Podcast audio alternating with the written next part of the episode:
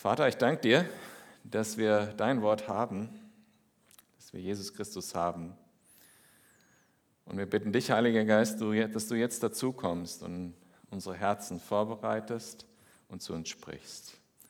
Dass du dein Wort segnest in unserem Herzen, dass es uns berührt, dass es uns verändert und dass es uns da auf den richtigen Weg bringt, wo wir das heute brauchen.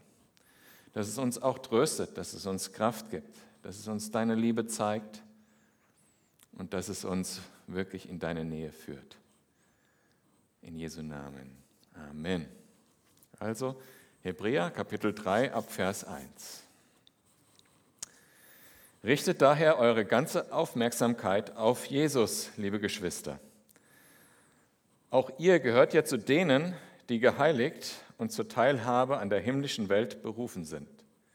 Seht auf ihn, den wahren Apostel und Hohepriester, zu dem wir uns alle bekennen. Und haltet euch vor Augen, wie treu er dem dient, der ihn dazu eingesetzt hat. Er ist darin Mose vergleichbar, von dem die Schrift sagt, dass er sich im ganzen Haus Gottes als treu erwies. Mose allerdings gehörte selbst zu diesem Haus, während Jesus dessen Erbauer ist. Schließlich hat ja jedes Haus einen Erbauer und der, der alles erschaffen hat, ist Gott. Und weil wir nicht dem Haus, sondern seinem Erbauer die eigentliche Ehre zukommt, ist auch die Ehre und Herrlichkeit Jesu größer als die von Mose. Wenn Mose, wie es in jener Schriftstelle heißt, sich in Gottes ganzem Haus als treu erwies, bezieht sich das auf seinen Dienst als Verwalter einen Dienst, der über ihn selbst und seine Zeit hinauswies auf Gottes Reden durch Christus. Christus hingegen beweist seine Treue als Gottes Sohn und somit als der Herr über Gottes Haus. Dieses Haus sind wir. Vorausgesetzt, wir halten voll Zuversicht an der Hoffnung fest, die Gott uns gegeben hat und die uns mit Freude und mit Stolz erfüllt. Aus diesem Grund mahnt uns der Heilige Geist, wenn ihr heute die Stimme Gottes hört, dann verschließt euch seinem Reden nicht. Macht es nicht wie das Volk in der Wüste an jenem Tag, als es gegen ihn rebellierte und ihn herausforderte. Und ich springe zu Kapitel 4. Wie schrecklich wäre es, wenn einer von euch am Ende ebenfalls das Urteil hören müsste, er habe das Ziel nicht erreicht wir wollen alles tun, damit das nicht geschieht. Schließlich gilt Gottes Zusage nach wie vor.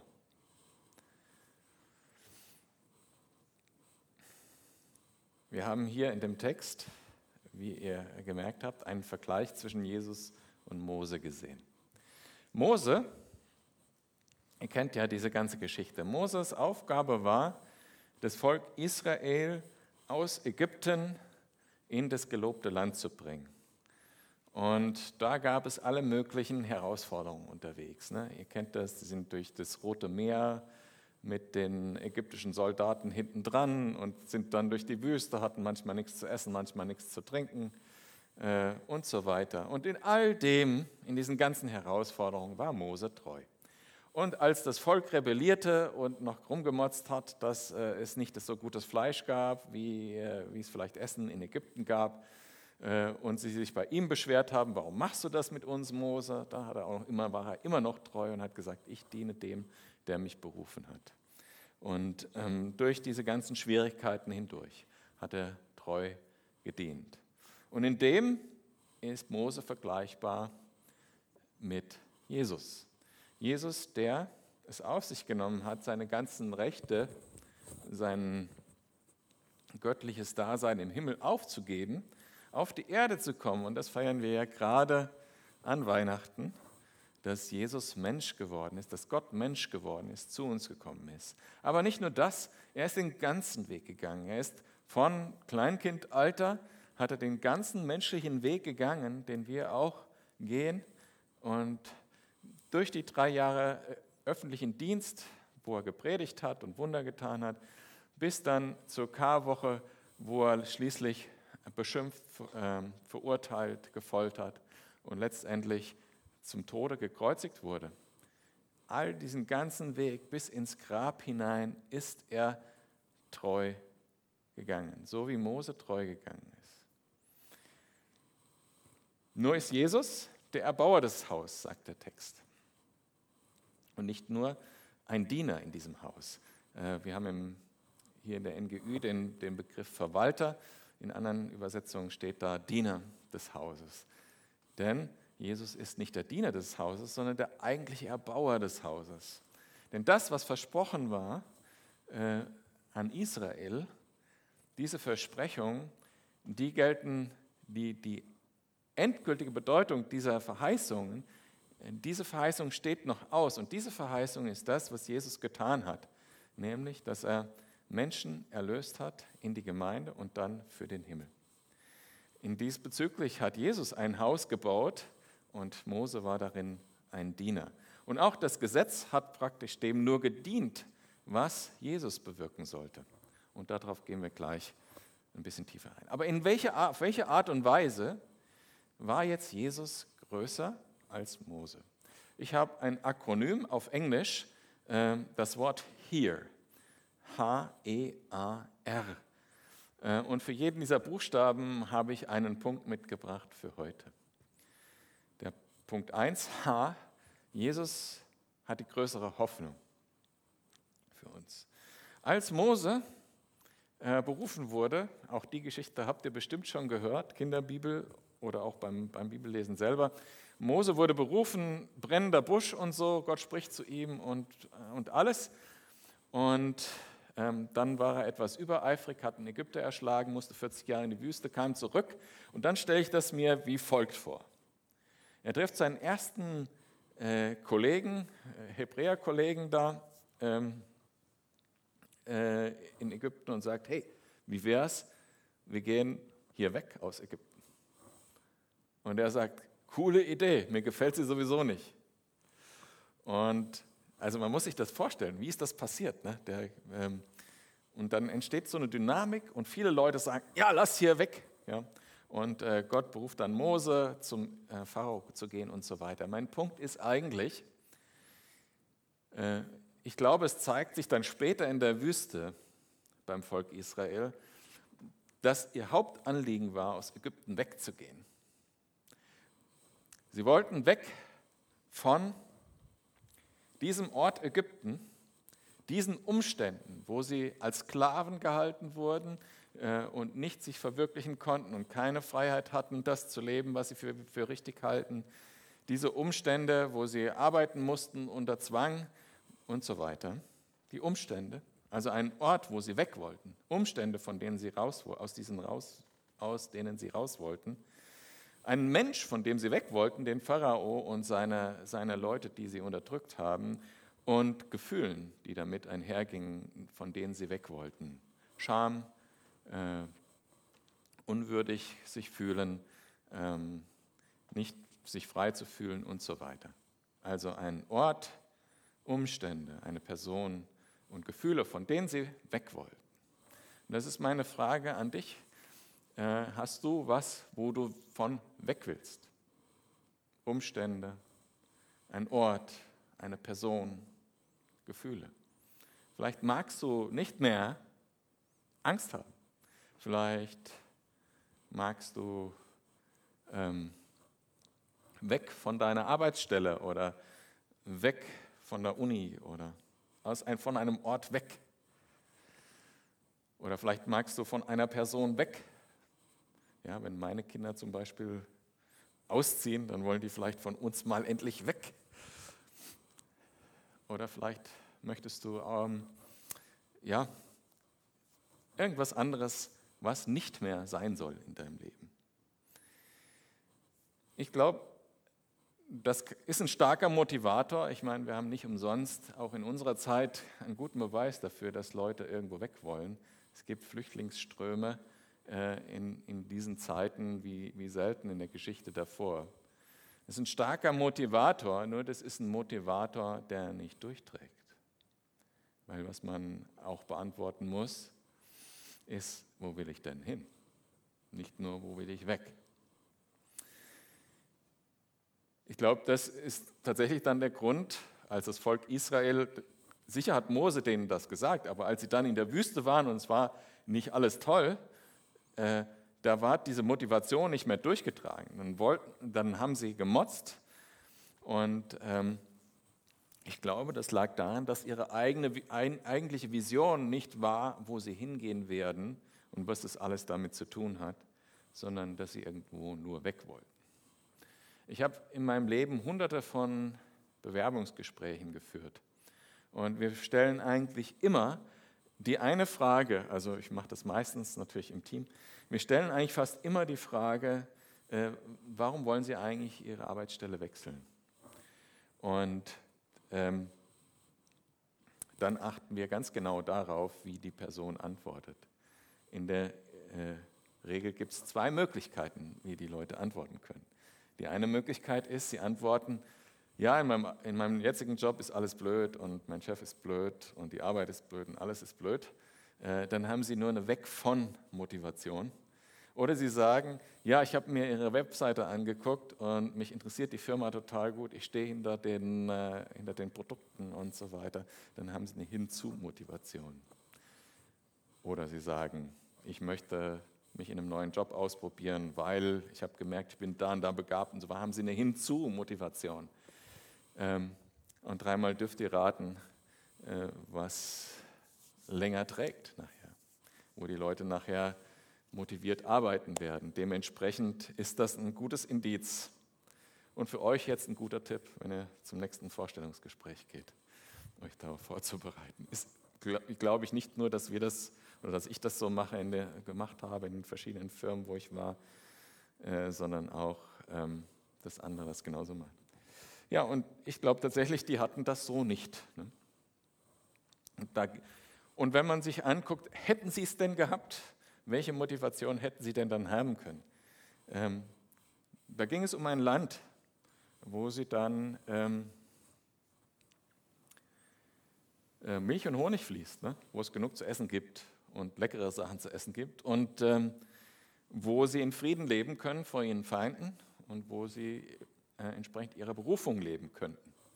Auf jeden Fall war es gebunden an diese Welt und es war gebunden an einen Zeitraum, also es war dann für dieses Leben und vielleicht noch für die Nachkommen, aber es war zeitlich auf, auf diese Welt beschränkt und es war ein Ort, ein beschränkter Ort. Ich glaube, die Hoffnung, die uns Jesus gibt, ist viel größer. Die Hoffnung, die uns Jesus gibt, ist nicht zeitlich begrenzt, sondern sie zählt für die Ewigkeit. Und sie zählt auch nicht, es ist, geht auch nicht um jetzt einen Ort, wo man dann mal ein paar Jahre leben kann, sondern es geht um den Ort, wo wir in Ewigkeit sein werden. Und nicht nur, dass wir dort sein werden, sondern der Qualität, die Qualität dieses Ortes ist um Längen äh, was anderes als das, wo es da ging. Äh, in äh, dem gelobten Land ging es, dass da viele Früchte wachsen und so weiter und dass, dass man dort gut leben kann. Aber im Himmel wird alles gut sein. Kein Leid mehr, keine Ungerechtigkeit mehr. Jede Träne wird abgewischt werden. Und da dann in der Gegenwart Jesus leben, den Rest unseres Lebens, den Rest der Ewigkeit anbeten vor Gott, voller Freude sein, erfüllt von dem, was wir da tun, in Ewigkeit bei Gott. Diese Hoffnung ist, glaube ich, viel um Längen, um Dimensionen, liegt in einer ganz anderen Liga, als das die Hoffnung, die Mose dem Volk Israel geben konnte, oder? Das war mein Punkt H. Hoffnung. Die größere Hoffnung hat Jesus. Der Zweiter Punkt, also hier ähm, von hören auf Englisch, E. Jesus hat für uns den besseren Eingang in diese Hoffnung. Ach übrigens, Hoffnung ist ja noch, auch noch ein Thema, äh, was auch mit Advent zu tun hat, nicht wahr? Äh, wir, warten, wir feiern ja nicht nur, dass ähm, das Warten ein Ende hatte, als Jesus als Mensch gekommen ist, sondern Jesus wird ja auch wiederkommen und dann wird diese Hoffnung, von der ich sprach, wahr werden. Es ist ja nicht so ein, ich hoffe mal, wir kommen in den Himmel, sondern Jesus wird wiederkommen und das äh, feiern wir auch an Advent. Auch das ist eine Hoffnung, ein Warten auf etwas, was wir wissen, was passieren wird. Wenn Jesus wiederkommt und wir alle im Himmel sein werden, wer nicht vorher gestorben ist und dann schon in den Himmel gekommen ist. Ähm, eben Eingang. Der Eingang in dieses, diese Hoffnung und diese Verheißung. Bei Mose war das ja so. Die kamen dann nach ein bisschen Wanderung an äh, den Jordan und auf der anderen Seite lag dann dieses gelobte Land. Und sie haben sich entschieden, zwölf Spione loszuschicken, die erstmal auskundschaften sollen, wie das in dem Land denn tatsächlich so ausschaut. Diese zwölf Spione, darunter äh, waren auch äh, Josua und Kaleb unter anderem, die sind dann 40 äh, Tage durch dieses Land gereist und haben sich das alles angeguckt und haben dann zurück ins Lager des Volks, haben sie dann Früchte mitgebracht und alles Mögliche. Und dann sind die gekommen und haben erzählt, hier, guckt euch mal diese Trauben an, riesige Trauben. Und Granatäpfel, riesige Granatäpfel und Millionen davon. Und dann Feigen überall. Hier in dem Land, da gibt es alles. Es ist ein gutes Land. Und die Völker, die darin wohnen, sind mächtige Völker. Sie haben befestigte Städte mit so dicken Stadtmauern. Und da leben sogar Riesen. Und dann ging wahrscheinlich die Diskussion los. Die einen waren eher von der Angst, nee, lass lieber nicht. Und die anderen eher so, ja, aber Gott ist da mit uns, lass uns gehen. Und anderem, Josua und Kaleb, die waren dafür. Und sie haben sich aber entschieden aus, weil sie nicht Gott genug vertraut haben in dem Moment, nicht in das gelobte Land zu gehen. Und dann 40 Jahre Wüste, die ganz, diese ganze Generation, die dort Nein gesagt hat, ist auch nie ins gelobte Land gegangen, sondern die sind in der Wüste gestorben.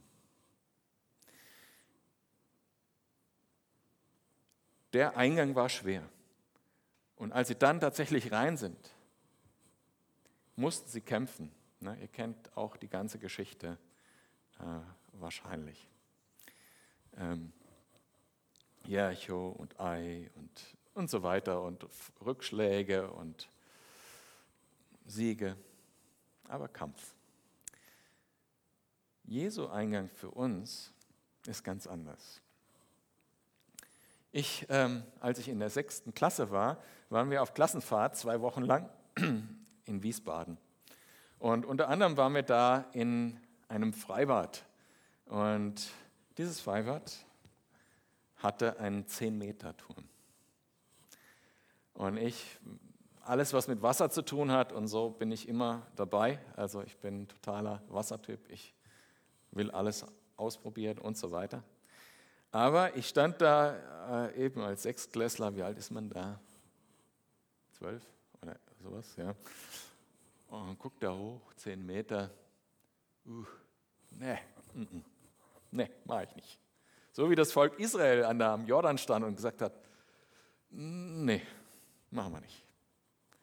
Bis dann so diese Irren, die hatten wir auch in der, in der Klasse, diese mutigen, irren Typen, denen eh alles egal ist. Einer von denen ist da hoch und ist gesprungen als erster. Und dann nochmal und dann habe ich gedacht, no, sieht doch nicht so schwer aus, mal jetzt auch. Und so ähnlich ist es auch mit Jesus. Jesus hat den ganzen Sieg für uns schon errungen. Wir brauchen gar nicht jetzt Angst davor zu haben, dass wir den Kampf kämpfen müssen, weil der, der Kampf ist schon gekämpft und gewonnen. Woher weiß ich das? Das weiß ich, weil wir aus der Geschichte wissen, dass Jesus nicht im Grab geblieben ist. Weil Jesus ist gekreuzigt worden, gestorben für unsere Sünden, wurde ins Grab gelegt, war tot und ist am dritten Tag auferstanden. Und damit war klar, der Tod hat keine Macht mehr, die Sünde hat keine Macht mehr, der Sieg ist bereits errungen. Zugegebenermaßen, das Beispiel mit dem 10-Meter-Turm hat nur einen Teil illustriert von dem, weil der ist ja nicht für mich gesprungen. Aber er hat mir gezeigt, ach, das ist ja eigentlich, das ist ja eigentlich gar kein Kampf. Und so ist es auch mit Jesus. Er hat uns gezeigt, der Kampf ist nicht mehr unser.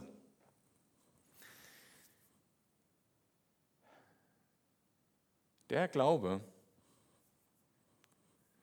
der dich eintreten lässt in diese lebendige Hoffnung, in das, in das ewige Leben bei Gott. Der Glaube, der dich eintreten lässt in diese Verheißung, dass deine Sünden vergeben sind und dass du in den Himmel kommst. Dieser Glaube, den Jesus möglich gemacht hat, in den tritt man ein. Der Eintritt, der Eingang da rein sind nur zwei Worte. Nur zwei Worte. Die Worte Ja, Jesus. Nur zwei Worte. Ja, Jesus. Das ist so viel einfacher, als erstmal Schwerter schmieden müssen und über den Jordan gehen und Kämpfe fahren. Und es ist auch viel einfacher, als das Gesetz zu halten. Darauf kommen wir gleich noch zurück. Also Jesus hat die viel größere Hoffnung für uns, das viel größere Zielbild sozusagen. Der Himmel wartet auf uns. Jesus hat auch einen viel einfacheren, besseren Eingang für uns, weil wir müssen nur Ja sagen. Wir wollen dahin. Der Kampf ist gar nicht mehr unser. Der Kampf ist schon gekämpft. Das dritte, äh, der dritte Begriff A, Jesus ist unser besserer Advokat. Wer kennt das Wort Advokat? Ich kenne das früher als Kind. Ähm, Gab es im Fernsehen immer eine, eine, eine Werbung für eine Rechtsschutzversicherung, die ist Advokat.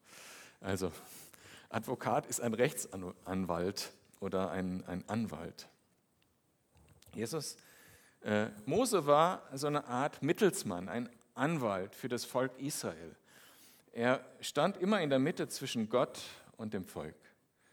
Ne? Also das Volk hat nie direkt mit Gott gesprochen, sondern Mose hat mit Gott gesprochen. Und wenn das Volk was davon hören wollte, dann haben sie Mose zugehört.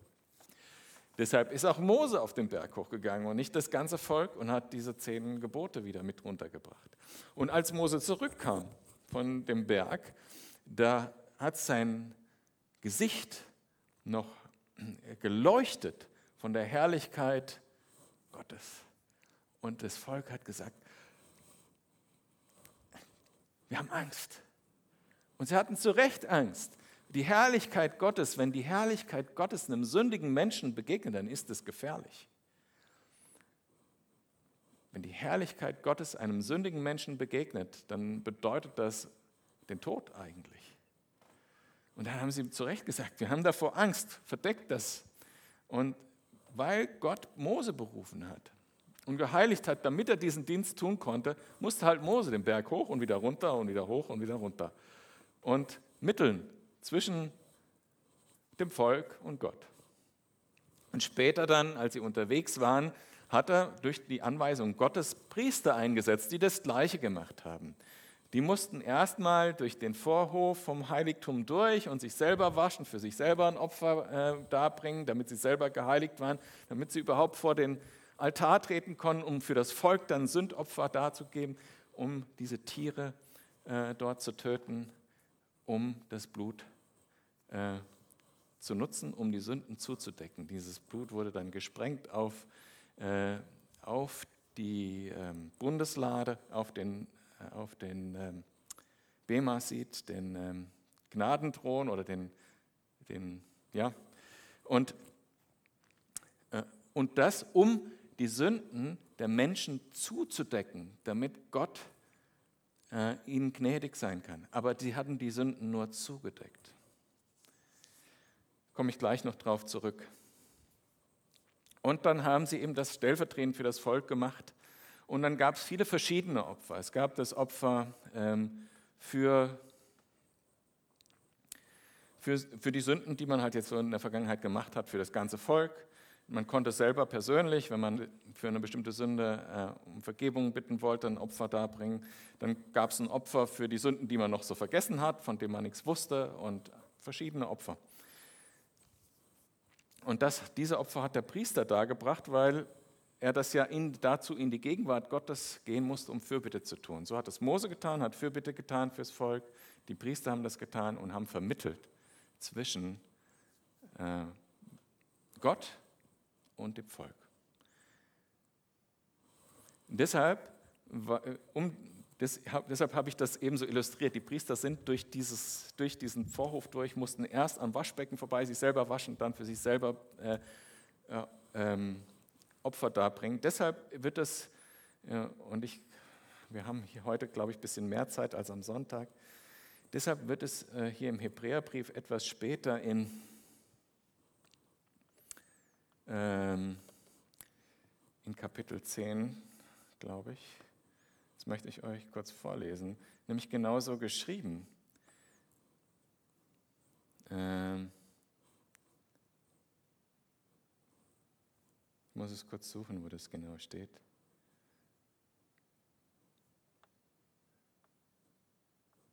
Hm. Kommt gleich. Also,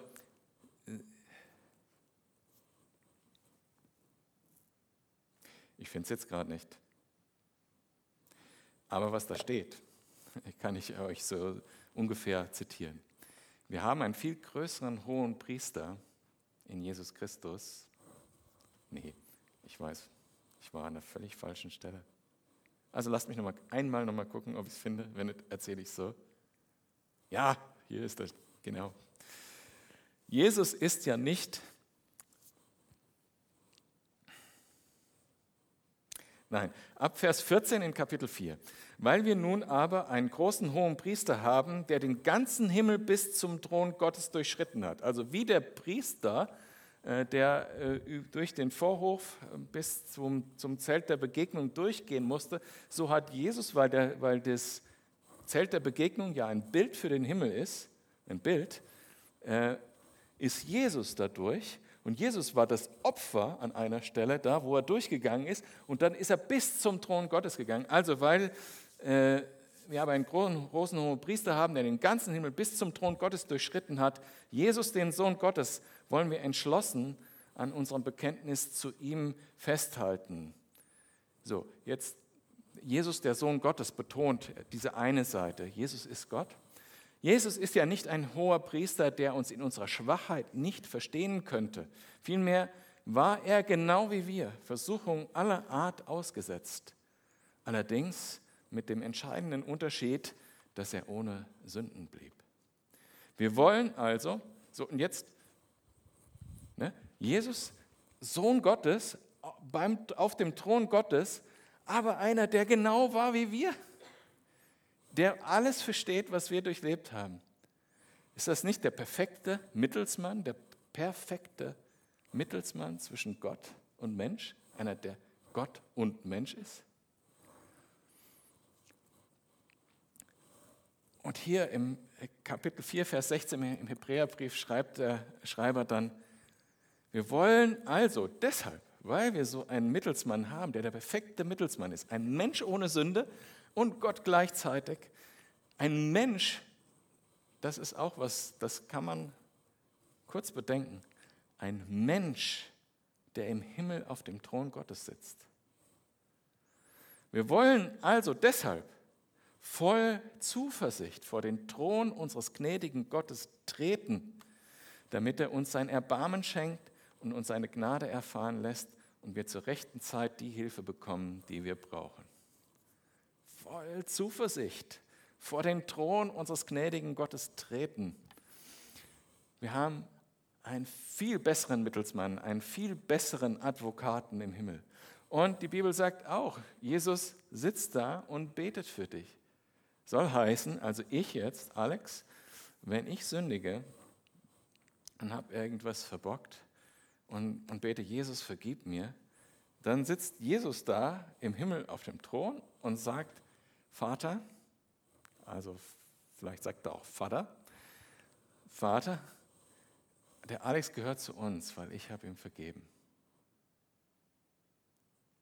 Krass, ein Mittelsmann zwischen Mensch und Gott, der jederzeit für uns eintritt an dieser Stelle.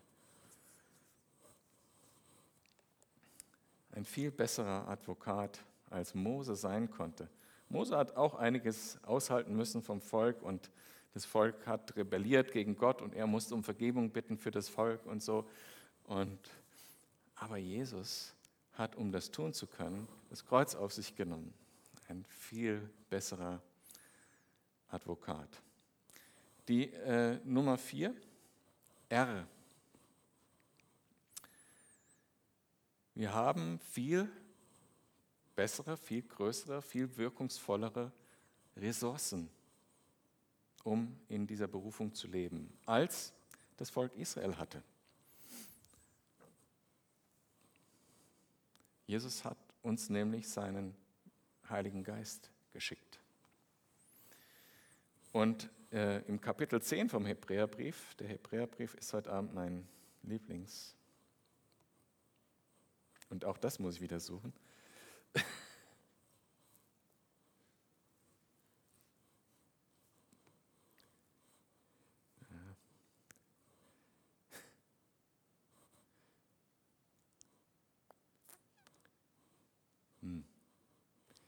Momentchen.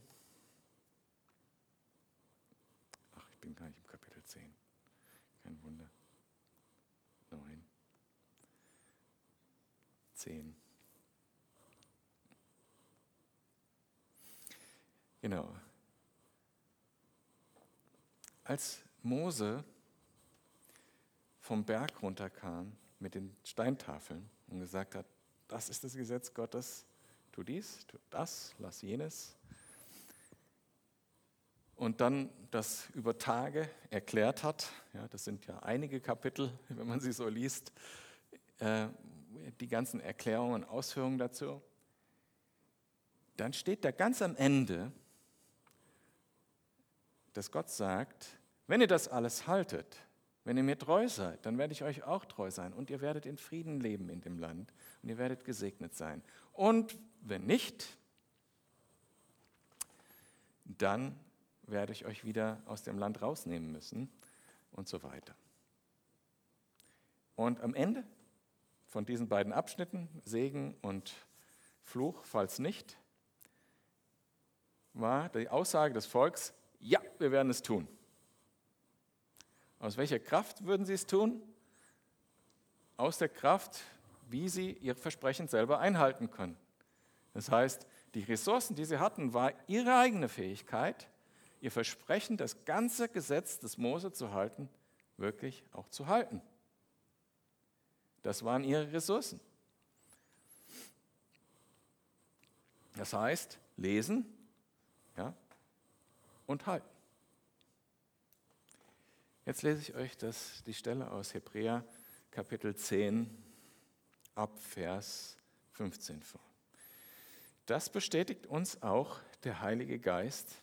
In der Schrift heißt es nämlich zunächst, der zukünftige Bund, den ich mit ihnen schließen werde, wird so aussehen. Also der Bund Jesu wird so aussehen. Ich werde, sagt der Herr, meine Gesetze in ihre Herzen legen. Ich werde sie in ihr Innerstes schreiben. Und dann heißt es weiter, ich werde nie mehr an ihre Sünden und an ihren Ungehorsam gegenüber meinen Geboten denken. Wo aber die Sünden vergeben sind, ist kein weiteres Opfer mehr dafür nötig. Aber das Wichtige war mir jetzt hier, ich werde meine Gesetze in ihre Herzen legen und in ihr Innerstes schreiben. Wusstest du, dass wenn du vor der Frage stehst, wenn ich vor der Frage stehe, äh, sündigen, nicht sündigen? Also man hat das selten so klar, ne? oder manchmal hat man es auch so klar. Dass es nicht deine eigenen Ressourcen sind, das Gute tun zu können oder das Böse zu lassen. Es ist nicht deine eigene Kraft, die dich dazu befähigt. sondern es ist die Kraft des Heiligen Geistes, dass Jesus selber in dir wohnt und dass er seinen Willen in dein Innerstes gelegt hat. Das Einzige, was wir tun müssen, ist zu sagen, ja, ja. Und die Kraft dazu, das zu tun, die Freiheit, nicht zu sündigen, die wird uns einfach so geschenkt. Das heißt, nicht zu sündigen oder von der Sünde frei zu sein, ist einfach schon was, was wir geschenkt bekommen. Wir müssen nur Ja dazu sagen.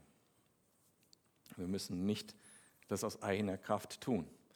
Und da haben wir viel größere Ressourcen zur Verfügung, als das Volk Israel hatte. Das Volk Israel hatte nur die Steintafeln am besten auswendig lernen, damit man nichts davon vergisst und dann tun. Wir haben das in uns drin verankert, weil Jesus uns das schenkt. Er hat es auf unser Herz gelegt. Und äh, im Philipperbrief heißt es dann auch ganz konsequent, er verbringt in dir, vollbringt in dir, dir sowohl das Wollen als auch das Vollbringen. Krass, oder? Krass. All the way. Jesus segnet uns so viel mehr, als ein Gesetz oder gute Taten uns segnen könnten. So viel mehr. Jesus ist viel größer als Mose und das Gesetz des Mose und äh, die Verheißung, die Mose gegeben hat. Jesus hat für uns eine viel größere Hoffnung, als, jedes, als jede weltliche Hoffnung sein könnte. Denn ich meine, man kann natürlich auch Hoffnung hier auf dieser Welt haben. Ne? Äh, Mercedes fahren, großes Haus haben, viele Kinder oder auch wenig Kinder, je nachdem. Äh, weiß ich nicht, ja. Also einen Prinz heiraten oder eine Prinzessin, was weiß ich auch. Man kann, man kann Hoffnung auf dieser Welt haben, aber im Endeffekt wird äh, wie die Hoffnung, die das Volk Israel hatte, ähm, diese Welt kann nur endgültig enttäuschen. Aber Jesus hat eine viel größere Hoffnung, nämlich das, was wir uns alle erträumen, wovon wir wissen, dass es irgendwo sein muss. Es muss doch irgendwo einen Ort geben, wo es nur Gerechtigkeit, kein Leid, keine Krankheit mehr gibt. Wir wissen es, wir spüren, dass, dass es das geben muss. Und Jesus hat gesagt, das gibt es wirklich. Und der Weg dahin bin ich. Und der Eintritt da rein, der Eingang, ist nur das Ja zu Jesus. Jesus hat selber gesagt in einem dieser Ich bin-Statements im Johannesevangelium, ich bin die Tür. Durchgedreht. Fertig. Ähm, Jesus ist auch der bessere Advokat. Wir haben im Himmel sitzt jemand, da sitzt dein Bruder, ein Mensch auf dem Thron Gottes und sagt, dir ist vergeben. Wie viel mehr Mittler, wie viel mehr Priester brauchen wir noch? nichts mehr. Jesus sitzt auf dem Thron Gottes und vergibt dir. Nummer vier, wir haben die größeren Ressourcen. Nicht nur sitzt er dort bereit, uns zu vergeben und sagt, alles vergessen, sobald du äh, zu ihm kommst, sondern auch, wir können auch ein besseres Leben leben. Wir müssen nicht weiter sündigen weil Jesus Geist in uns wohnt und er uns seinen Willen aufs Herz legt und er in uns vollbringt das Wollen und das Vollbringen. Er es in uns tut. H-E-A-R. Hoffnung, Eingang, Advokat, Ressourcen. Zufälligerweise, oder auch nicht ganz zufälligerweise, ist dieses Akronym, Akronym HERE das englische Wort hören. Und äh, wisst ihr noch, was es zum Hören gesagt hat in dem Text, den ich zu Anfang vorgelesen habe? Aus diesem Grund mahnt uns der Heilige Geist in Hebräer 3, äh, Kapitel 3 ab Vers 7, wenn ihr heute die Stimme Gottes hört, dann verschließt euch seinem Reden nicht macht es nicht wie das Volk in der Wüste an jenem Tag, indem sie rebellierten und ihn herausforderten. Denn, Kapitel 4, Vers 1b, seine Zusage gilt nach wie vor.